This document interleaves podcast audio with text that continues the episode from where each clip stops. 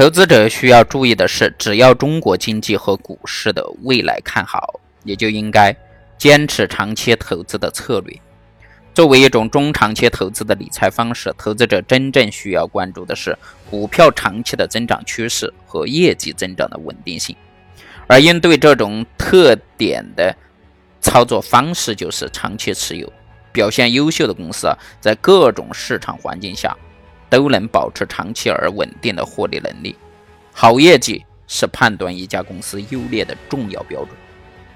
巴菲特说：“我们喜欢购买企业，我们不喜欢出售。我们希望与企业终生相伴，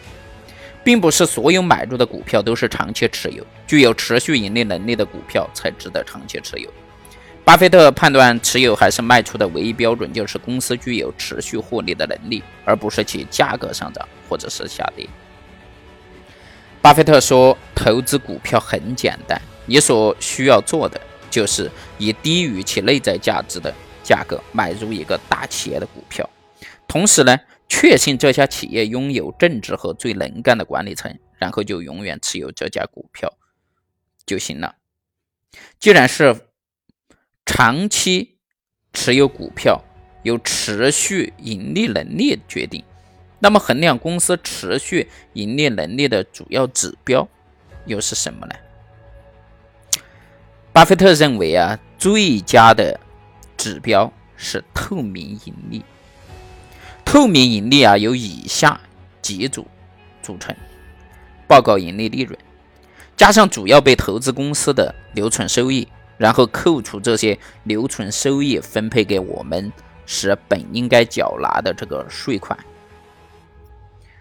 为计算透明盈利，投资人应该确定投资组合中啊每只股票相应的可分配收益，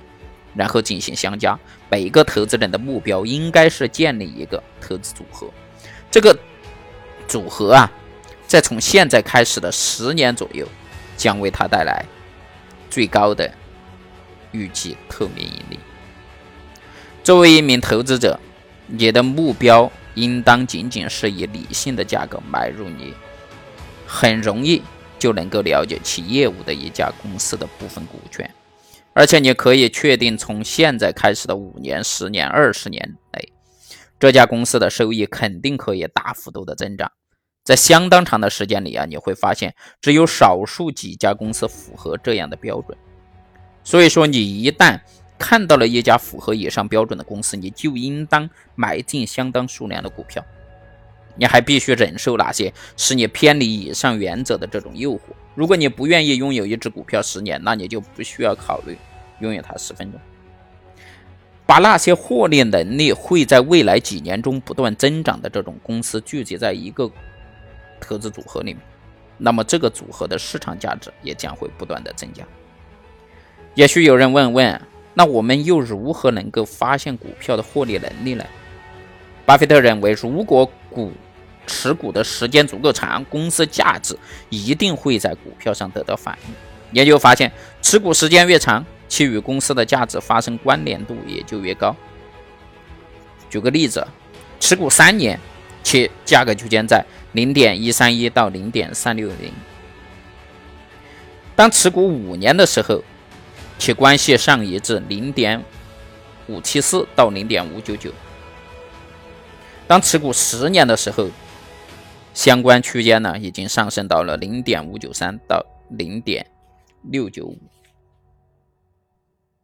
呃，这个相我先说明一下这个相关性啊，比如说零点三六零、零点五九九，它表示的是股票价格的变动有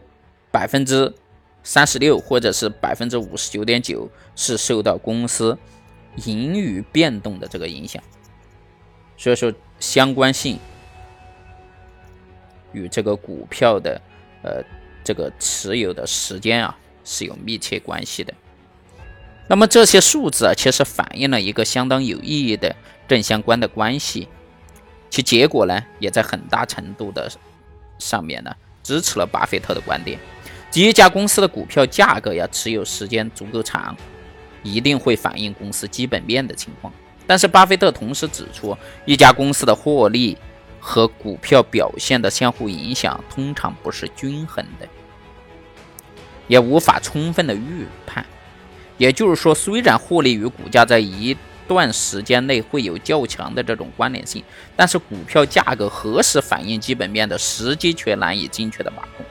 所以，巴菲特表示，就算市场价格在一定时间内也许会随着企业的这个价值而变化，但是呢，仍有可能